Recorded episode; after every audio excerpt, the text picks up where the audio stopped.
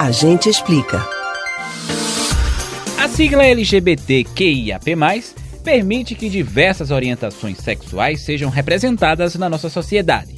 Entre elas, está quem se identifica como demissexual, que, resumidamente, é uma pessoa que só consegue se relacionar sexualmente com quem tem algum afeto. Mas você já ouviu falar neste termo? Quem pode ser considerado demissexual? A gente explica. Ser demissexual é uma orientação sexual como qualquer outra entre as conhecidas no mundo. Ela tem como pré-requisito para um relacionamento sexual a existência de laços afetivos. Uma pessoa demissexual tem atração por quem nutre sentimentos ou intimidade e não está ligado à identidade de gênero.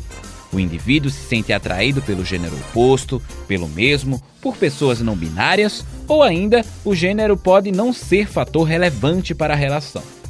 Em resumo, a maior parte das pessoas sente atração sexual independentemente de ter ou não algum tipo de envolvimento com o outro. A demissexualidade tem relação com o desejo sexual manifestado após o vínculo afetivo com outra pessoa.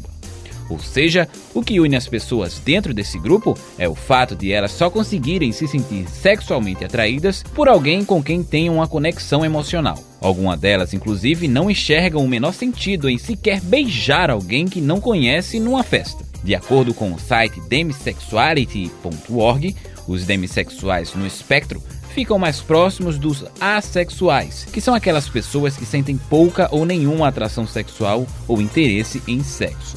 Isso porque, na maioria das vezes, eles demoram para ter atração sexual, já que isso exige um alto envolvimento emocional. Kevin Paz para o Rádio Livre.